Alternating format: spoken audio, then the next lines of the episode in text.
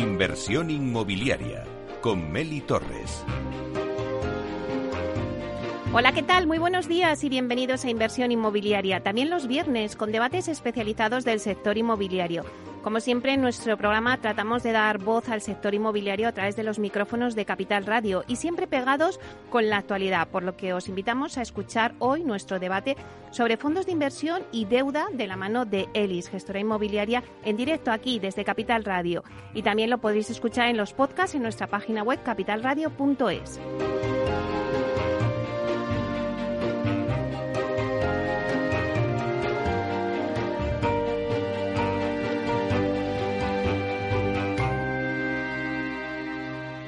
Inversión inmobiliaria. Comienza el debate.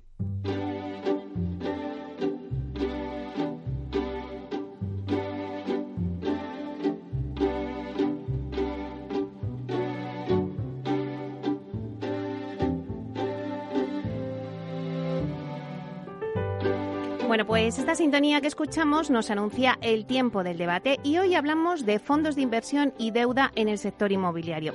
Nos preguntamos, ¿qué tipos de fondos invierten en España en el sector inmobiliario y en qué productos están invirtiendo? Bueno, pues analizando un poco el sector, vemos que el sector residencial permanece dentro del listado de las principales tendencias de los fondos institucionales, con el fenómeno, sobre todo, Bill to Rent. El logístico también continúa en auge, decantándose por los activos de última milla, lo que llamamos last mile. El sector hotelero también mantiene su actitud resiliente gracias al dinamismo creciente del mercado turístico de nuevo. Y también tenemos un producto que, que, tenemos ahora mismo en el radar, que son los centros de datos, que se han colocado en el foco de los fondos tradicionales del mercado inmobiliario en España. Bueno, pues no hay que olvidar que si antes, por ejemplo, las inmobiliarias estaban en manos de los bancos, ahora están en manos de los fondos. Y esto es, eh, bueno, pues que gracias a que los fondos entraron en este sector, pues también eh, se ha podido desarrollar la economía y también el sector inmobiliario y dar solución sobre todo a problemas como, por ejemplo, pues el acceso a la vivienda con el Bill to que es vivienda eh, para construir para el alquiler. Por tanto, vamos a hablar hoy en el debate de qué tipos de fondos invierten en España, cómo funcionan, qué es lo que buscan y si España sigue siendo un país interesante para los fondos y que sigan invirtiendo en nuestro país y en nuestro mercado inmobiliario. Bueno, pues para hablar de todo ello contamos con una mesa de expertos en el sector que os voy a presentar. Eh, bueno, pues tenemos a Jorge Benjumeda, que es socio de Elix. Buenos días, Jorge. Buenos días, Meli. Gracias por invitarme. Muy bien. Luego sigue con nosotros Miquel Echevarre, CEO de Colliers España. Buenos días, eh, Miquel. Un placer tenerte aquí de nuevo. Igualmente. En esta mesa de expertos en fondos que tenemos hoy. Luego sigue eh, Marcel Rosell, que es Managing Partner en One Investment Capital Partners. Buenos días. Gracias, Meli. Buenos días. Y luego le sigue también Marta Herrero, que es Managing Director Real Estate en Altamar Capital Partners. Buenos días, Marta. Muchas gracias, Meli. Buenos días y mil gracias por invitarme. Es un placer para mí estar aquí.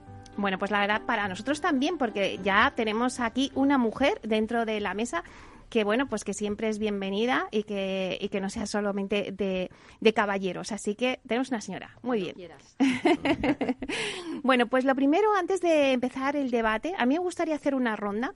Eh, bueno, un poco para que me digáis si España sigue siendo atractiva para los fondos. Es verdad que las últimas noticias que hemos tenido, ¿no? Con el anuncio, que bueno, que de momento es un anuncio, pero ya el anuncio del, eh, que hizo el gobierno, ¿no? De la nueva ley de vivienda, pues no sé si ha provocado retirada de fondos o que se lo piensen o por el contrario, a lo mejor me contáis, bueno, pues no, España sigue siendo el foco de los inversores.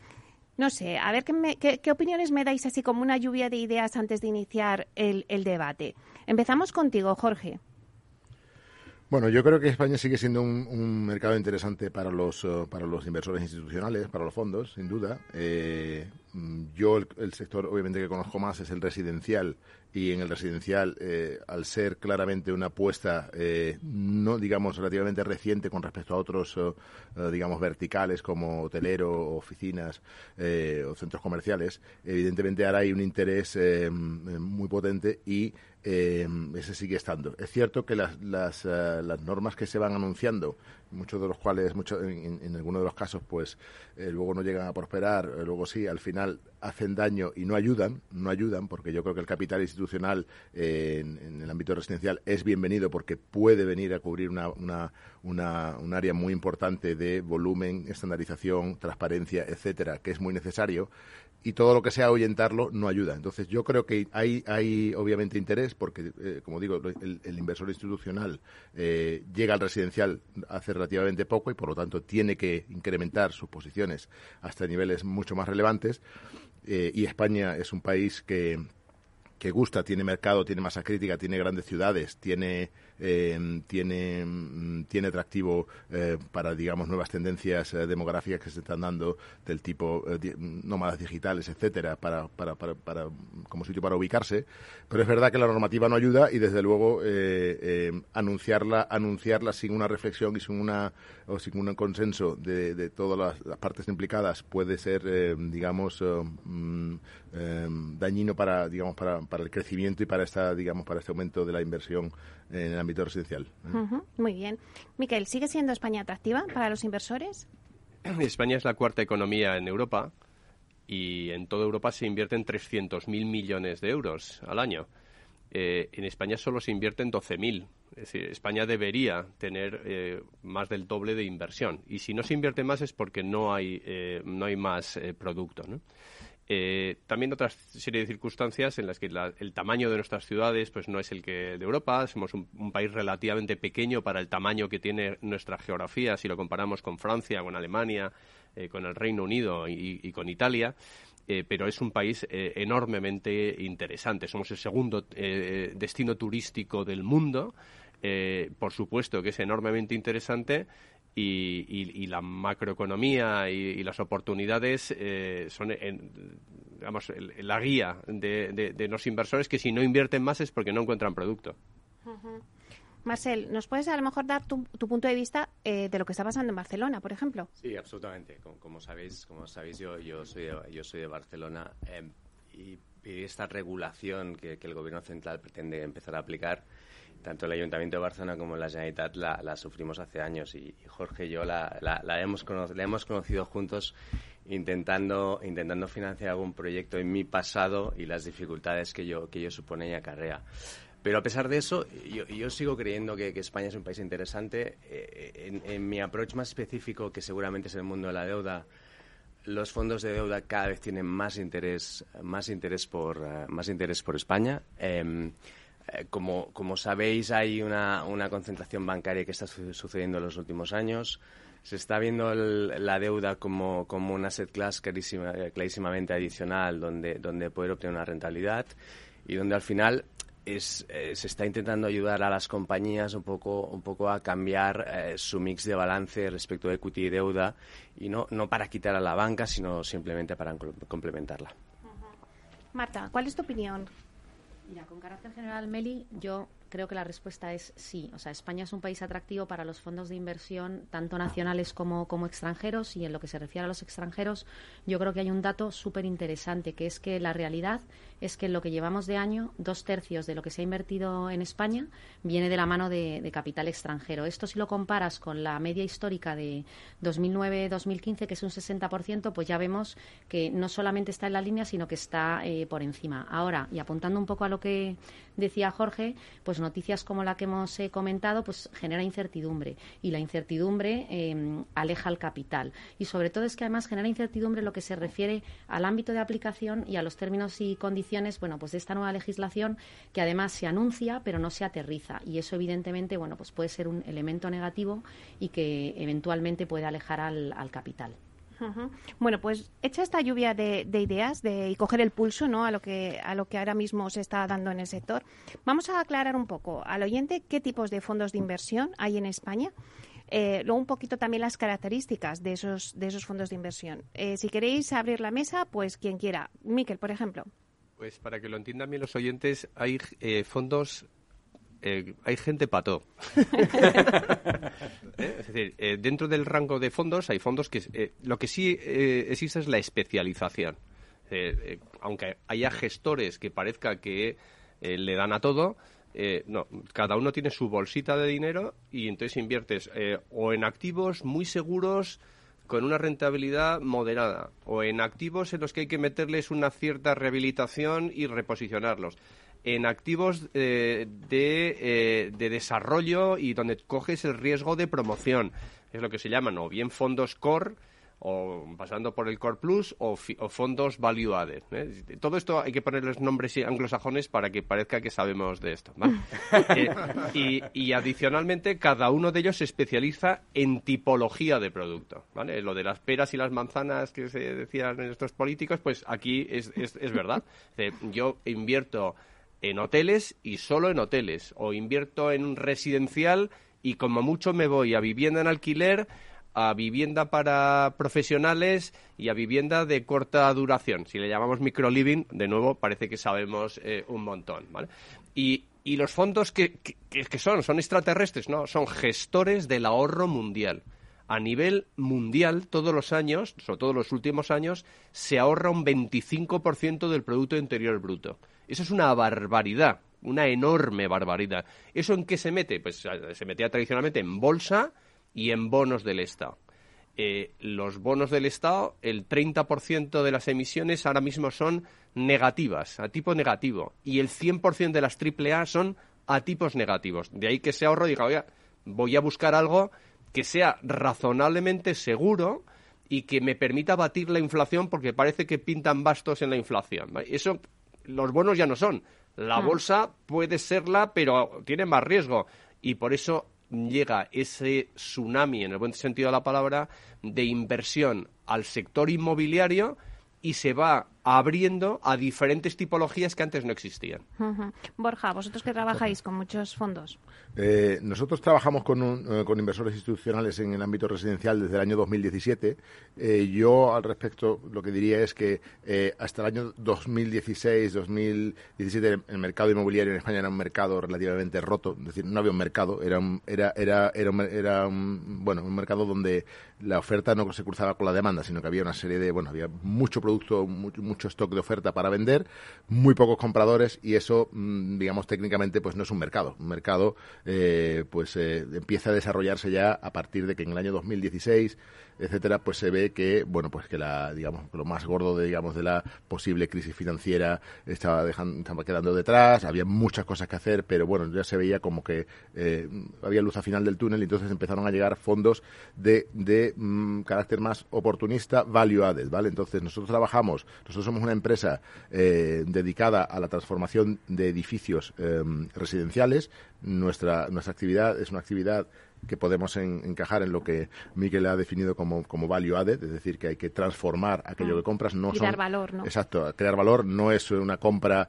donde esperas a que el mercado, digamos, suba y, es eh, de tipo más eh, wait and see o especulativa, ¿no? Sino que es más, oye, hemos de, hemos de poner esto en valor, hemos de rehabilitar toda la, todos los elementos comunes, vivienda, etcétera. Entonces, es ese, ese mercado, desde el año 2016 al año 2019, pues es claramente value added, porque había, pues bueno, todavía no era, era un mercado que tenía que partir de rentas bajas, era un mercado que continuaba teniendo ciertos riesgos eh, de fondo y yo creo que el, inversor ahora más relevante, estoy generalizando porque aquí además tendremos que empezar a hablar también de, qué zonas estamos hablando. No es lo mismo un mercado como Madrid que ha absorbido ya hace mucho tiempo toda la, toda la oferta que tenía disponible de un mercado como pueda ser, no sé, el Mediterráneo o, ciertas zonas eh, en el interior donde pueda haber eh, todavía mm, decenas de proyectos inacabados que todavía hacen que allí no pueda haber una oferta eh, de, de tipo Core, Core Plus hasta dentro de mucho tiempo.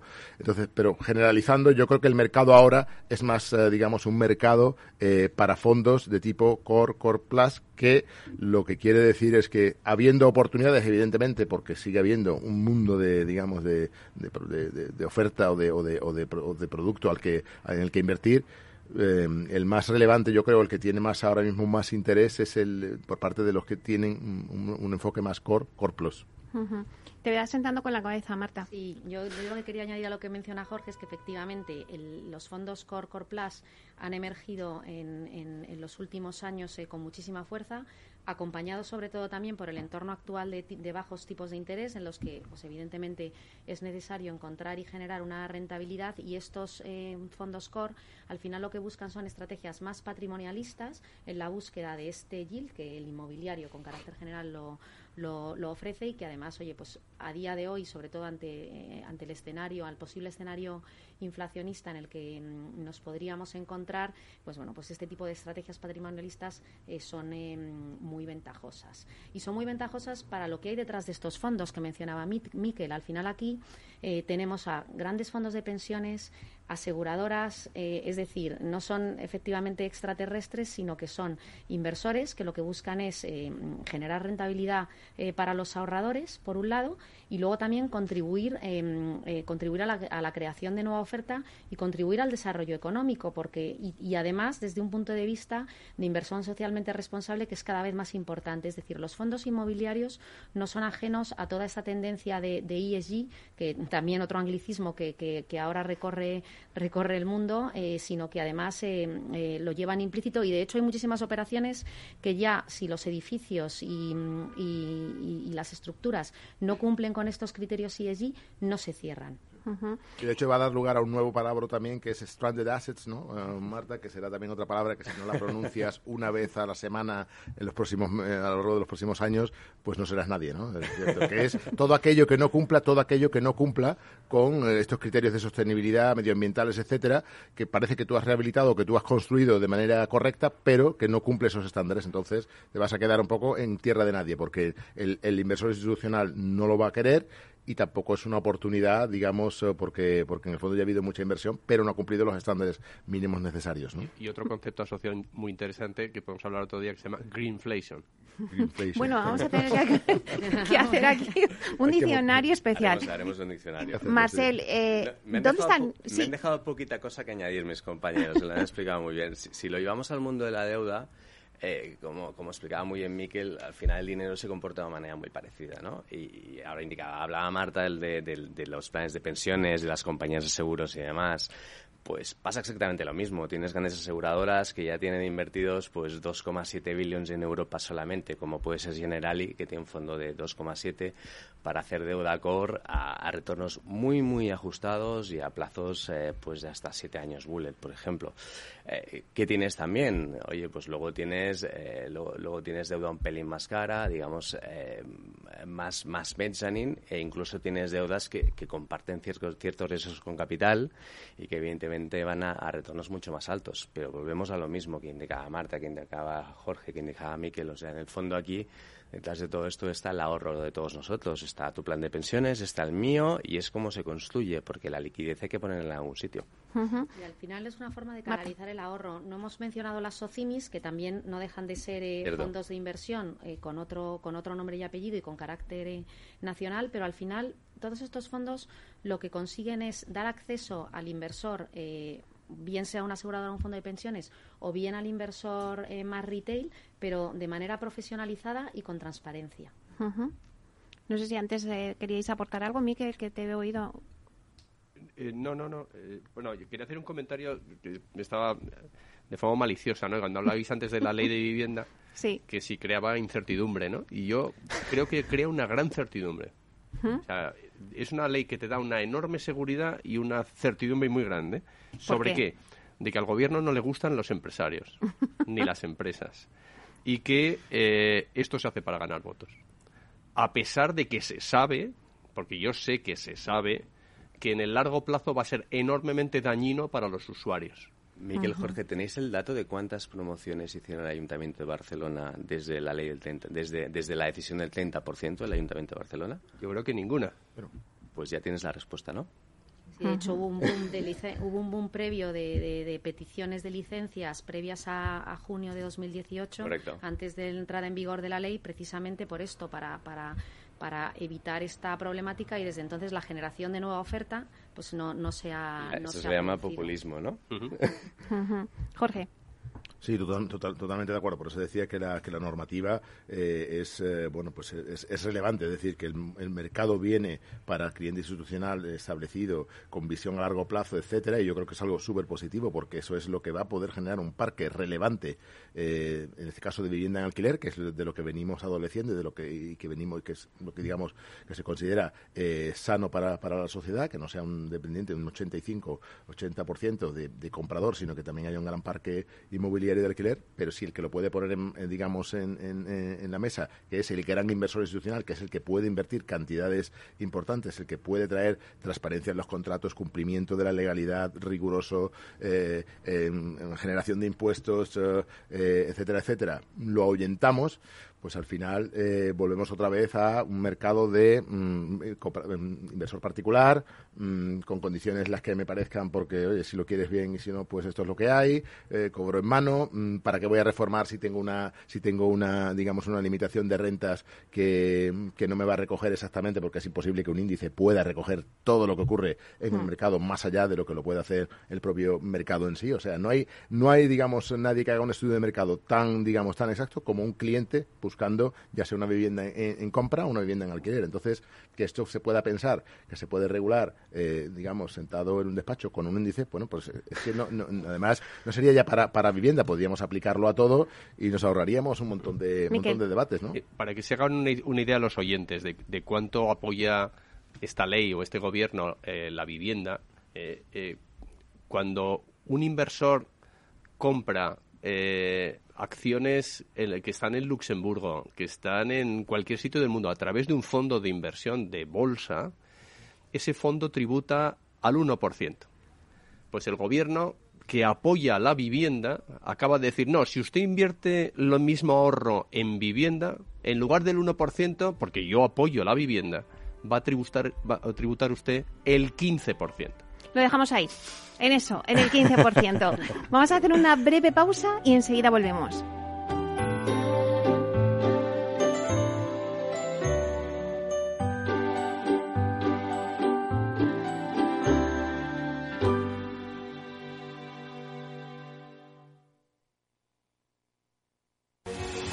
Ahora es cuando el gestor lo invierte todo en renta variable. No me hagas spoilers.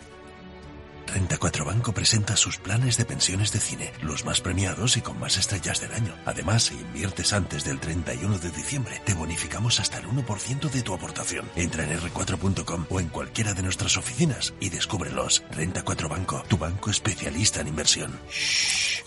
Perdón. Gestora más premiada por expansión All Fans y líder de la Liga de las Estrellas de Morningstar. Consulta las bases de la promoción en r4.com.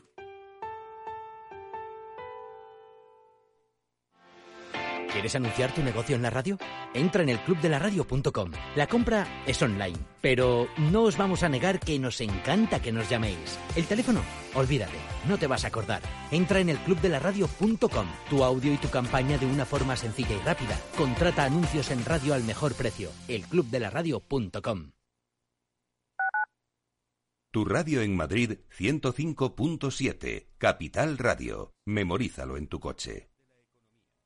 Si quieres mejorar tu formación o tu empleo, apúntate a los cursos gratuitos de formación profesional para el empleo de la Comunidad de Madrid. Podrás elegir entre más de 13.000 cursos. Infórmate en tu oficina de empleo o llamando al 012. Financiado por el Ministerio de Educación y Formación Profesional. Comunidad de Madrid.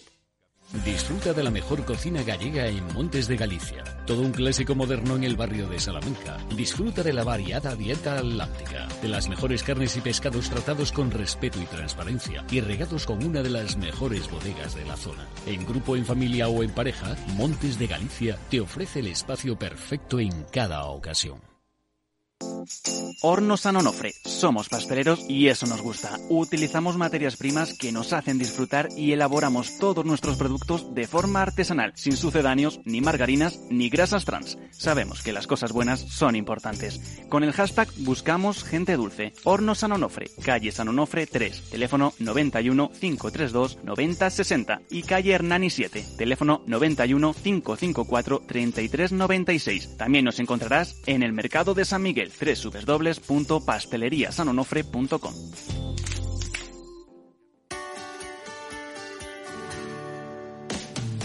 Todos los viernes a la una de la tarde en Capital Radio tienes una cita con Humanos en la Oficina, el programa de radio más divertido y de mayor influencia en el mundo del capital humano, donde las empresas y organizaciones dan voz al talento que trabaja día a día en la oficina. Un formato pionero creado por el galardonado speaker internacional Miguel Ángel Pérez Laguna.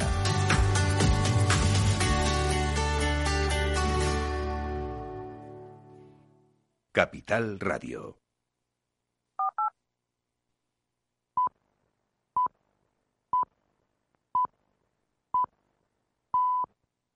Inversión inmobiliaria con Meli Torres.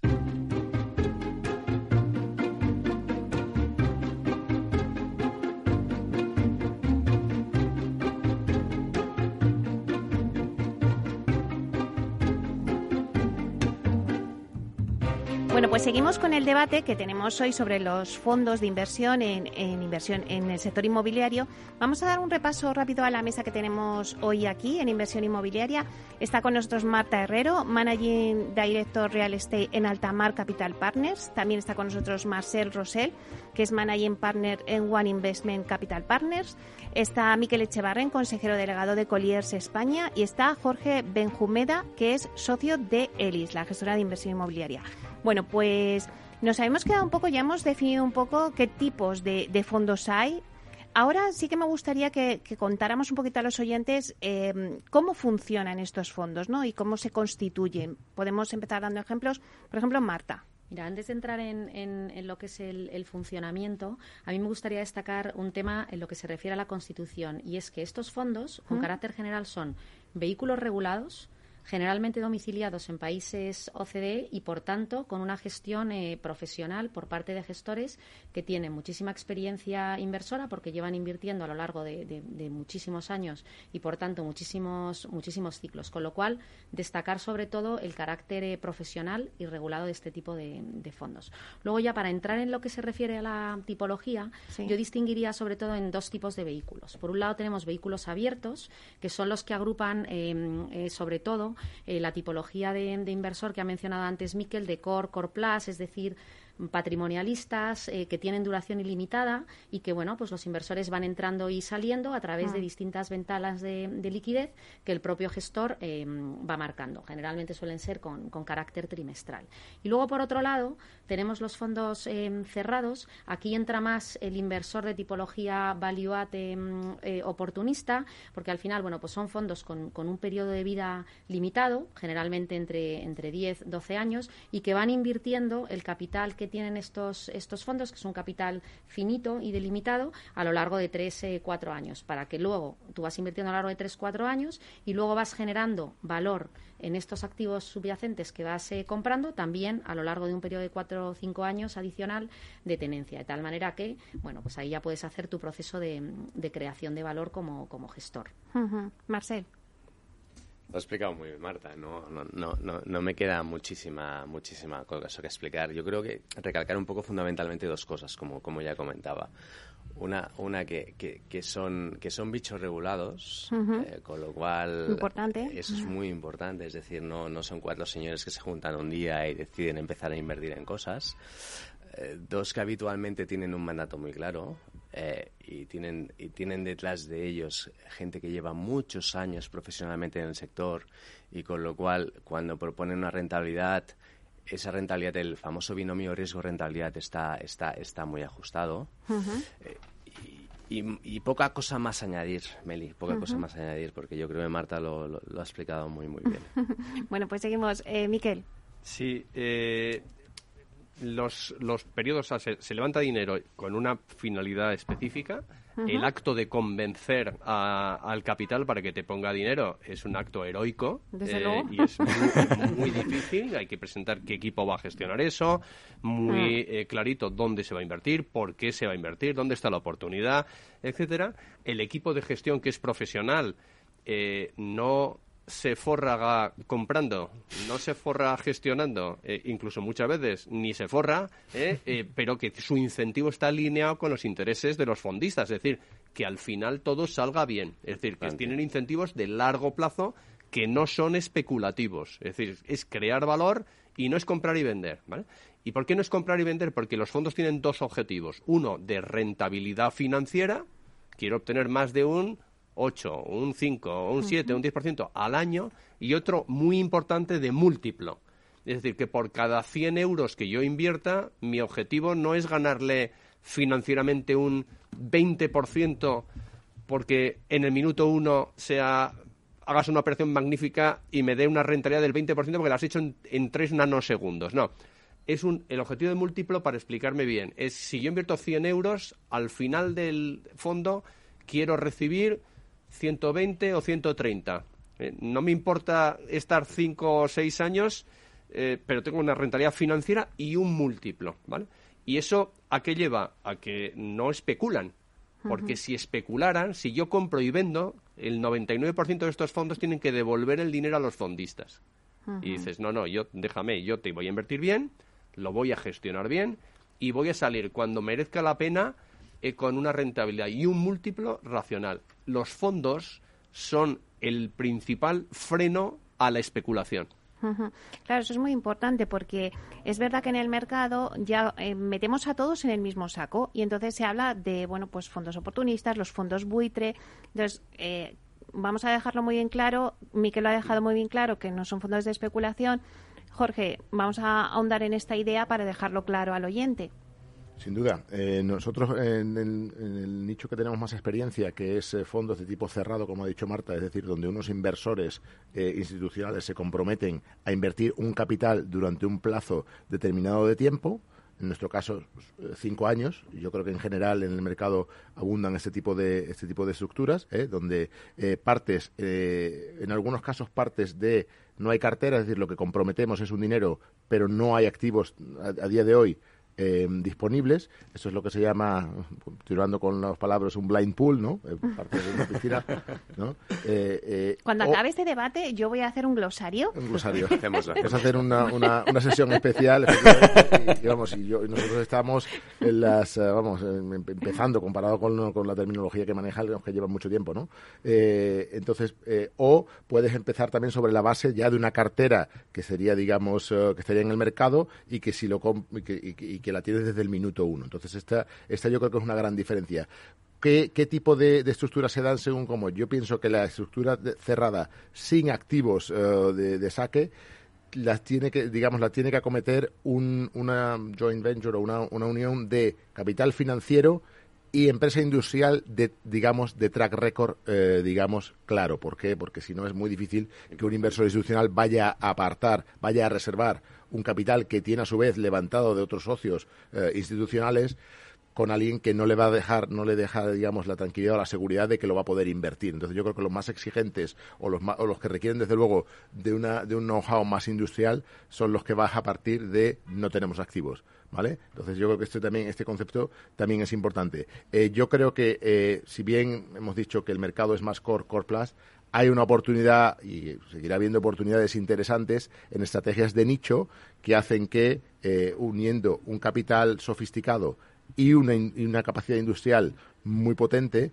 pueda dar lugar a proyectos de value added eh, con sentido, ¿vale? Y como dice, como dice Miguel, son um, empresas que se arriesgan, que, que no son para nada eh, especulativas, porque aquí estamos hablando de CAPEX, eh, los, que, los que entren en riesgo regulatorio de suelo también, o sea, depende, de, depende ya de cada caso, pues se acometen unos riesgos u otros, pero, pero yo creo que es, es necesario que, este, que este tipo de fondos existan porque al final dinamizan una inversión que de otra manera estaría, estaría em, digamos, em, pues eh, parada. Y adicionalmente con los mayores estándares de eh, gobernanza, de transparencia, de supervisión, de ESG, eh, e es decir, que todo esto que estamos, eh, digamos, todos tan preocupados de la sostenibilidad, el medio ambiente, etcétera, que es un dossier súper em, acuciante, pues esta, estas empresas las tienen, em, lo, tienen en primera, en su primera, digamos, prioridad, ¿no? Entonces, em, yo creo que, yo creo que, que este es un poco la tipología de, de, cómo invierten, o sea, este es un poco como los fondos invierten en función del tipo de oportunidad al que, al que quieran, digamos, quieran atacar, ¿no? Miguel. Sí, por explicar, eh, ¿Qué, es un fondo buitre? Eh? Mm. Eh, pues un fondo buitre es aquel que mm, se come carroña. dicho por el país que más carroña inmobiliaria ha generado del mundo, eh, pues es un contrasentido. Bueno, es, curioso que los que más eh, tienen hoy la palabra buitre en su boca para insultar a los fondos fueron los mayores responsables en crear una carroña de 300.000 millones de euros mm. en la anterior crisis. ¿vale? Pero este tipo de fondos, a los que prefiero llamarles fondos oportunistas, invierten cuando no invierte nadie. En el año 2012 eh, eh, había que hacer un ejercicio de valor supremo para invertir en España, que parecía que nos iban a echar de la Unión Europea. O sea, invierten cuando no hay mercado y eh, hay muchísimo riesgo y muchísimo a ganar. O como lo del chiste, el chiste yuyu o muerte. Nosotros hemos vendido alguna cartera de deuda fallida a alguno de estos buitres y a todos sus gestores los han puesto en la calle porque se han pegado un batacazo de narices. ¿eh? Mucho retorno, mucho riesgo y cuando no invierte a eh, nadie. Pero abren el mercado. En el año 2012 empezaron a invertir, 2013 sobre todo. Y a partir del 2014 ya había precio de las cosas y, vinieron el resto del capital fuera. Insultar a los fondos que invierten ahora mismo 10.000 millones de euros al año, que son aproximadamente un 5% de todo lo que exportamos, porque esto es exportar. Entra dinero de fuera y compra cosas de dentro. Eh, es decir, el 5% de las exportaciones nacionales vienen del mano de fondos no buitres, de fondos extranjeros. Insultarles para ganar votos es una locura. Yo, por añadir algo a lo que indica Miquel, además hay que recordar que, bueno, que todos estos fondos eh, de inversión eh, oportunistas son inversores de largo plazo al final, es decir, eh, no, vienen a, no, no, vienen a una especulación o a un pelotazo, sino lo que quieren es gestionar su fondo, obtener las rentabilidades que les han dicho a los inversores de este fondo y, hacer el delivery de esta, de esta inversión porque además dentro de tres, cuatro años van a volver a sacar otro fondo. Es decir, al final es, gente que lleva invirtiendo desde hace muchos años y que pretenden seguir haciéndolo em, a lo largo del tiempo. De tal manera que si tú no cumples con tu estrategia de inversión y si tú no cumples con lo que le has, con, aquello que les has dicho a tus inversores que les vas a dar, evidentemente no vas a poder eh, repetir. Con lo cual es el propio gestor es el que quiere hacer las cosas bien y generar esas rentabilidades que, han transmitido a sus inversores que les van a dar. Esto es un negocio de largo plazo. Esto no es un negocio especulativo de compro un edificio mañana aquí en, Madrid y, le hago tres veces y, desaparezco del mercado. No, esto es gente que lleva invirtiendo desde hace muchísimos años y que pretende seguir haciendo inversión inmobiliaria en, España eh, a lo largo del tiempo. Vamos a ver ahora dónde están invirtiendo esos fondos de inversión ahora mismo en el sector inmobiliario. ¿Cuáles son los productos donde están poniendo el foco? Marcel, por ejemplo, cuéntanos un poco. Bueno, un poco, un poco haciendo un resumen de cosas que ya se han ido diciendo durante, durante esta ya cerca casi de, de, 40 minutos. Eh, bueno, el, activo defensivo por excelencia durante estos años ha sido, ha sido el Bilturren, ha sido el activo de moda, el que ha tenido las yields, las más comprimidas. Veremos ahora con la nueva regulación eh, qué, es, qué es lo que ocurre, qué es lo que pasa. Ah, el logístico, como también indicaba antes Miquel, eh, pues el, el Asmile y demás, oye, es, un activo absolutamente en boga. Y luego han empezado a aparecer lo, que, lo que se llaman los alternatives, eh, pues eh, los co-livings, los data centers que muy bien decías tú antes, pues que cada vez están apareciendo más. Al final eso no, es ni más ni menos que producto de la sofisticación del mercado, es decir, cada vez llega inversor más profesional, cada vez eh, digamos que cuando, cuando hablaba ahora Miguel de, la palabra exportar, pues cada vez hay más flujo de informaciones entre países y cada vez importamos más costumbres y más cosas y eso al final no deja de ser un, reflejo de todo esto, ¿no? Y, la deuda, que ya sabéis que es, que es la parte que, que, que más me toca a mí, pues es un poquito lo mismo. Es decir, aquí ¿Qué nos ocurría? Pues que teníamos un, sector financiero español pues, pues con 40, 50 entidades financieras, pues que el promotor de turno, el industrial, no tenía dificultad pues para acceder a la, a la financiación, y una financiación muy, muy plain vanilla. Y esto, pues, ¿qué ha ido pasando? Pues, oye, hemos, hemos sufrido una concentración porque, porque la industria financiera, la industria bancaria era ineficiente.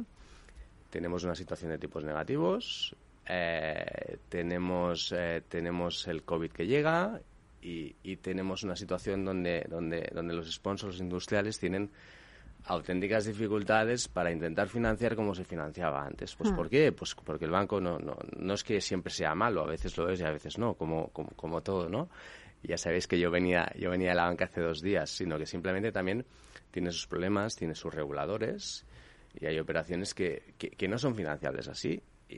Y, por eso también los fondos de deuda están apareciendo en España. Eh, en, en UK sabéis que los alternativos, y ahí también incluimos mercado de capitales y demás, pues tienen una, una cuota de penetración del, del 50%. Aquí en España, no sé si visteis a, eh, el- eh, la reunión de KPMG y el informe último que hizo hace cosita unos meses. Aquí estamos hablando del 17. Contamos mercado de capitales también. ¿eh? Seguramente si hablamos del mundo de, fondos de deuda, la cifra es, mucho menor. Eh, yo, yo, yo calcularía que debemos estar en torno al 5% real, en- an- hablando de nominales. y había otro dato, curioso que, un sector como el hotelero, que ha tenido serias dificultades o aparentes dificultades con el COVID, su financiación alternativa únicamente, es decir, solamente el 10% de las compañías hoteleras han pensado en financiarse de manera alternativa. Y esto, por necesidad, va a cambiar y en el fondo eso es una oportunidad para inversores para generar rentabilidades. El hotelero, Miquel, que antes comentabas tú. Sí, el, el hotelero, eh, eh, es decir, hemos sufrido una revolución desde el punto de vista de inversión. Hasta el año 2015, las transacciones de, de hoteles Hmm. se producían entre vecinos. Es decir, yo te compro, sí, yo te compro el hotel de al lado, eh, tal, e incluso algunas cadenas hoteleras, pero a partir del año 2015 entra la inversión institucional en inicialmente eh, buscando hoteles de urbanos hasta que poco a poco se dan cuenta de que de verdad en España lo interesante son los hoteles vacacionales. Muchos de ellos están en Madrid y Barcelona, pero son vacacionales, más que, más que de negocio. ¿eh? Y, eh, y entonces es, es un sector que incluso ahora, ahora por ejemplo, la, el el- la ocupación de los hoteles eh, está todavía por eh, de- entre ocupación y, y tarifa, es en repar, estamos en un 34% por debajo del año 2019. Pero en lo que va de año ya hemos superado la inversión del año 2019.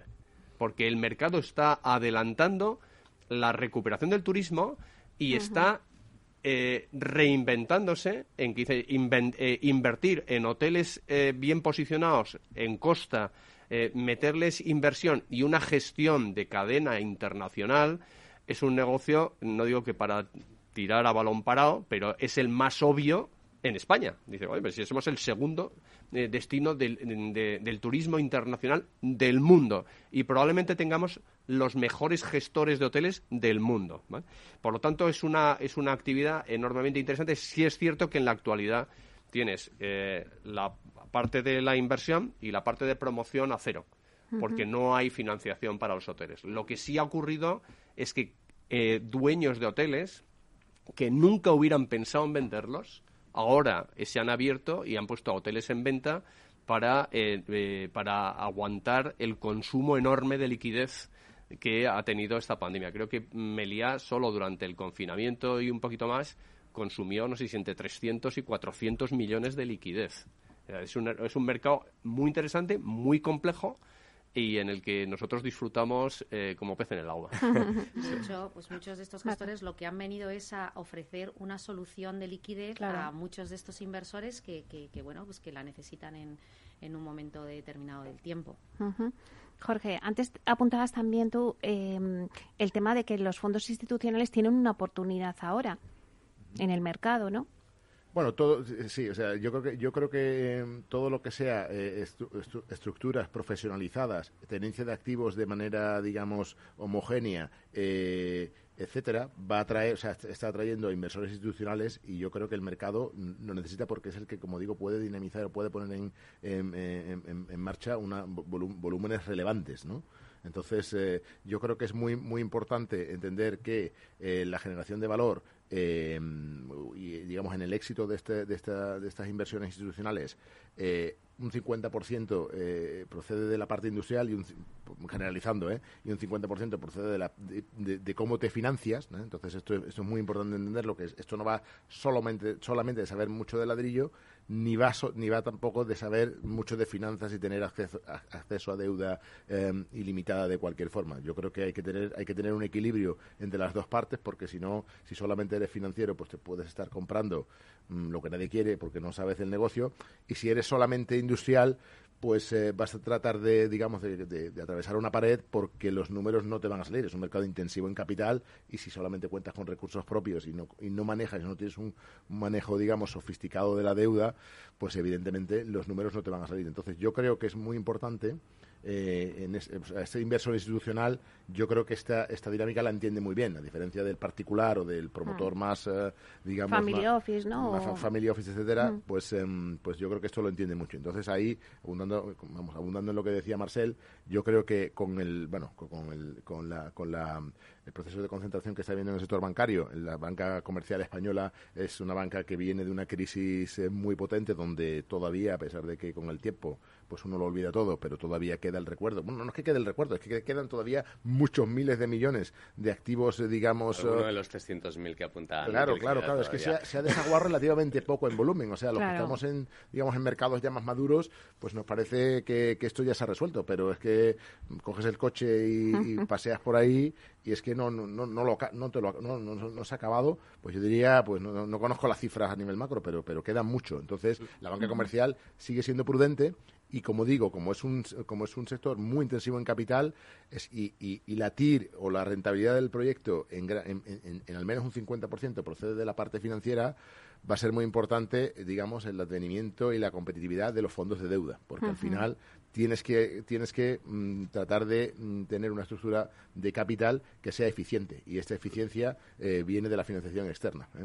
Absolutamente clave, como decías, Jorge. Al final, no, no es que la banca comercial sea prudente, que sí que lo es, pero sí que es verdad que tiene un problema con el regulador. Es decir, hay cosas que tú le pides que no va a poder hacer, es decir, porque no, no, le salen los números. Y solo apuntar una cosa que comentaba Miquel. No es imposible financiar un desarrollo hotelero. ¿eh? Si alguien si alguien si alguien tiene un problema de este tipo, eh, que se ponga en contacto con nosotros y lo conseguiremos. Nosotros, nosotros lo hemos conseguido. ¿eh? por eso, por eso. lo, que sí, lo que sí tiene un problema la financiación alternativa es con el ticket. Es decir, el sector hotelero nosotros hemos, eh, nos hemos movido por el mercado ¿eh? con un mandato de financiar entre el 5 y el 7% a hoteles. Eh, sobre todo para hoteleros que, no quisieran desprenderse de la joya de la corona y otro factor importante, la joya de la corona si se desprendían tenía que pagar impuestos de, esos, de sociedades por una barbaridad pero iban con tickets no por debajo de 50 millones de euros. ¿Cuántos hoteles hay? O incluso aunque los agruparas. ya sé que no, es, no va todo el mundo por esa vía, ¿no? Pero, pero sí todavía hay gente que dice, hay una gran oportunidad, pero no se han dado cuenta que la oportunidad tiene que ir unida con la flexibilidad en el tamaño. No, estoy de acuerdo, Miquel. Los grandes fondos sí que están en esos, eh, no, no, diremos nombres, pero todos los tenemos en mente. ¿eh? Pero, pero digamos que hay una, una segunda división, y no la quiero llamar de manera peyorativa, y hay, y hay hablaba antes Meli de los family office, hay todo un mundo que está detectando que la deuda es una no solo una oportunidad, sino una necesidad para la propia economía, donde las estructuras de capital, como decía muy bien Jorge, oye, pues las, las, las, de, las de antes no valen. O sea, ahora son diferentes. Igual que, igual que como comentaba Miquel, eh, no tiene sentido que tengamos 200.000 propietarios de hoteles y que cada uno opere su hotel. Es ineficiente. O que, o que, o que, o que no tengamos un gran tenedor de, residencial. Pues, pues con, con la deuda pasa un poco lo mismo. Entonces, sí que tenemos pequeños operadores con tickets, estamos viendo, estamos viendo cosas de 7, 8, 9, 10 millones, 12 millones y estamos encontrando por ahí, moviéndonos por el mundo, gente dispuesta a prestarlos a, digamos que a retornos razonables. ¿eh? Marta. A mí, respecto a sectores y para ir un poco más allá de, de los hoteles y del residencial en alquiler, que es lo que, digamos, ha copado la gran parte de toda la actividad inversora que se ha visto en lo que llevamos de año, em, lo que me gustaría añadir es que al final el sector inmobiliario no es ajeno a toda la transformación eh, que está experimentando la sociedad. Eh, y hay una serie de tendencias que Jorge ha mencionado al principio de urbanización, tendencias demográficas, em, etcétera, que al final el inmobiliario también está asumiendo. Y hay una serie de nuevos sectores que, mencionábamos al principio, eh, que bueno, hace algunos hace unos años ni se consideraban y que ya se han considerado se ha consolidado ya como activos, como pueden ser las residencias de estudiantes, todo lo relacionado con el sector salud, hospitales, residencias para la tercera edad y, bueno, cosas relacionadas con la revolución tecnológica como centros de datos, antenas de telecomunicaciones, por supuesto el logístico, donde va a hacer falta muchísimo dinero para transformar el parque logístico existente y para hacer logístico que se adecue a las nuevas necesidades que, tiene ahora el, comercio electrónico. Entonces, todos esos nuevos sectores, evidentemente, también van a atraer y, ya atraen el, interés de los grandes eh, fondos internacionales. Pues si no tenéis ya ninguna pincelada, porque nos quedan dos minutos, yo me quedo con lo que ha dicho Marta al final para, como conclusión de este debate también, que el sector inmobiliario no es ajeno a toda la transformación que ha vivido la sociedad y que se ha sumado pues a los nuevos sectores como el Biturren, como todos los co-living, co-housing y, y todas estas nuevas formatos que han salido ahora mismo en el mercado, las residencias de estudiantes, eh, los data centers, eh, aparte de los fondos de deuda que también van a estar muy activos. Así que yo creo que lo vamos a dejar aquí, aunque podíamos quedarnos más tiempo, porque veo que pues, se puede contar muchísimas cosas de los fondos, pero bueno, ya el tiempo apremia. Muchísimas gracias por estar aquí a todos. Eh, Jorge Benjumeda, socio de ELIS, muchísimas gracias. Gracias, Meli, a ti. Miquel Chevarren, consejero delegado de Colliers España. Muchas gracias, Miquel. Muchas gracias, Meli eh, Marcel Rosell, Managing Partner de One Investment eh, Capital Partners. Muchísimas gracias, Marcel. A ti, Meli, buenos días. Y Marta Herrero, Managing Director Real Estate en Altamar Capital Partners. Muchísimas gracias, Marta, por estar aquí con nosotros. Gracias a ti y repetimos cuando quieras. Pues os tomo la palabra y convocaré de nuevo esta mesa de nuevo. Bueno, y a ustedes, señoras y señores que nos escuchan al otro lado de las ondas, gracias por estar aquí y compartir eh, pues este programa hoy sobre los fondos. Os esperamos la próxima semana, el jueves y el viernes, aquí en Inversión Inmobiliaria. También gracias de parte del equipo que hace posible este espacio, de Félix Franco en la realización técnica y de quien les habla, Meli Torres. Les esperamos la próxima semana. Hasta pronto.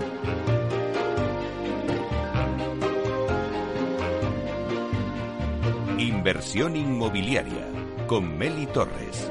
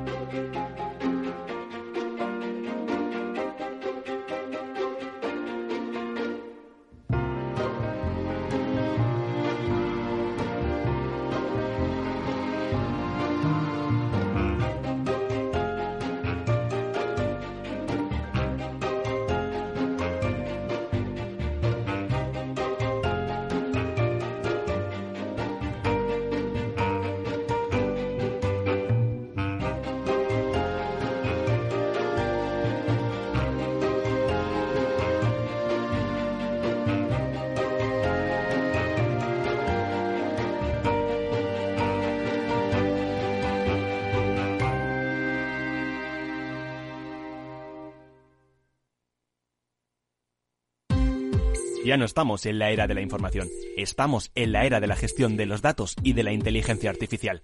El tratamiento inteligente de estos datos proporciona un valor enorme a las empresas en sus procesos de negocio. En Piper Lab ayudamos a nuestros clientes a tomar decisiones de negocio basadas en datos. Escúchanos todos los lunes en el espacio de Big Data de Capital, la Bolsa y la Vida. Escuchas Capital Radio, Madrid 105.7, la radio de los líderes. Disfruta de la mejor cocina gallega en Montes de Galicia. Todo un clásico moderno en el barrio de Salamanca. Disfruta de la variada dieta atlántica, de las mejores carnes y pescados tratados con respeto y transparencia y regados con una de las mejores bodegas de la zona. En grupo, en familia o en pareja, Montes de Galicia te ofrece el espacio perfecto en cada ocasión. Información, análisis, previsiones, recomendaciones, todo lo que necesitas saber para tomar tus decisiones de inversión en Mercado Abierto, de 4 a 7 de la tarde con Rocío Arbiza, Capital Radio. En el restaurante Gaztelubides somos rigurosos con la selección del producto para crear recetas imaginativas que acompañamos de una bodega generosa y brillante y de nuestra magnífica terraza durante todo el año. Restaurante Gaztelubide, carretera de La Coruña, kilómetro 12200, La Florida. Teléfono 91 372 8544. Una recomendación del programa gastronómico Mesa y Descanso.